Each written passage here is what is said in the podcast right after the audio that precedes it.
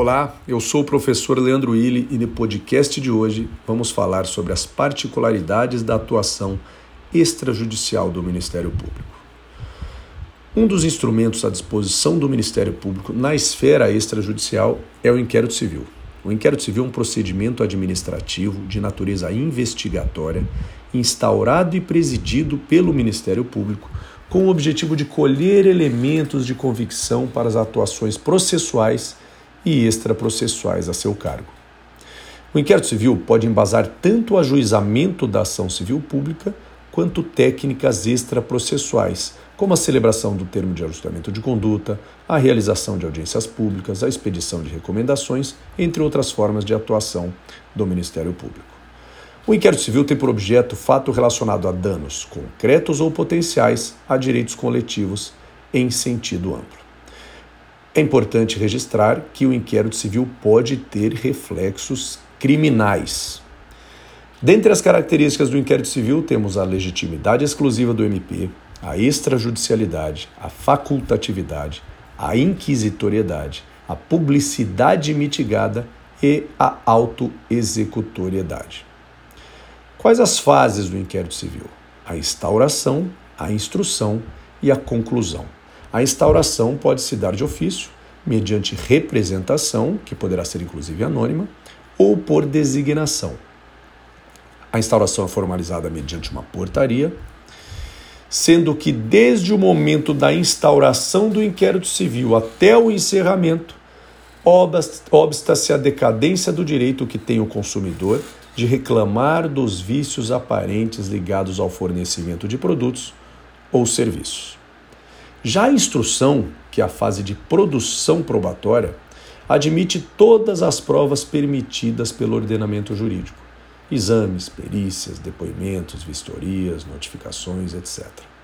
A fase de instrução objetiva reunir elementos de convicção que vão subsidiar as futuras medidas que serão adotadas pelo membro do Ministério Público.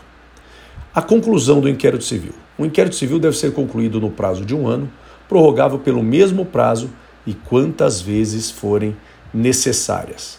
Lembrando que o artigo 23, parágrafo 2 da Lei de Improbidade, trouxe um prazo mais exíguo para a conclusão do inquérito civil, 365 dias, prorrogável apenas uma vez por igual período.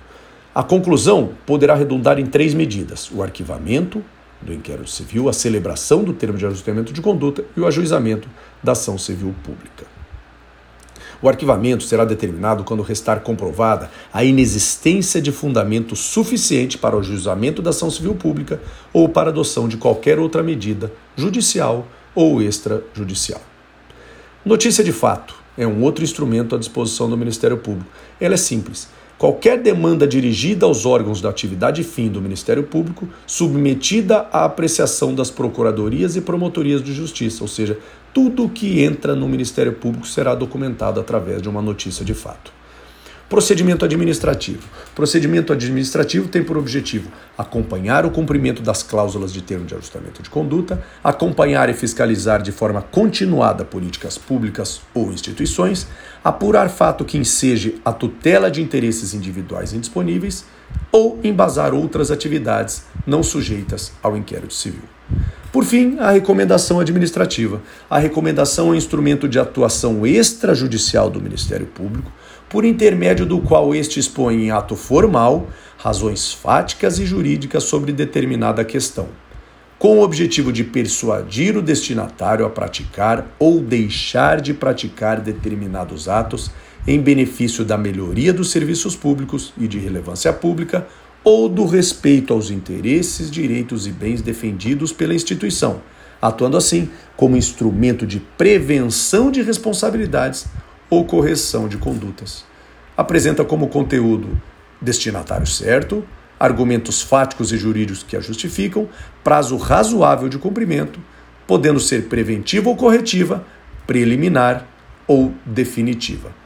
A recomendação poderá ser expedida nos autos de inquérito civil, de procedimento administrativo ou procedimento preparatório, podendo inclusive ter como objeto a edição ou alteração de normas.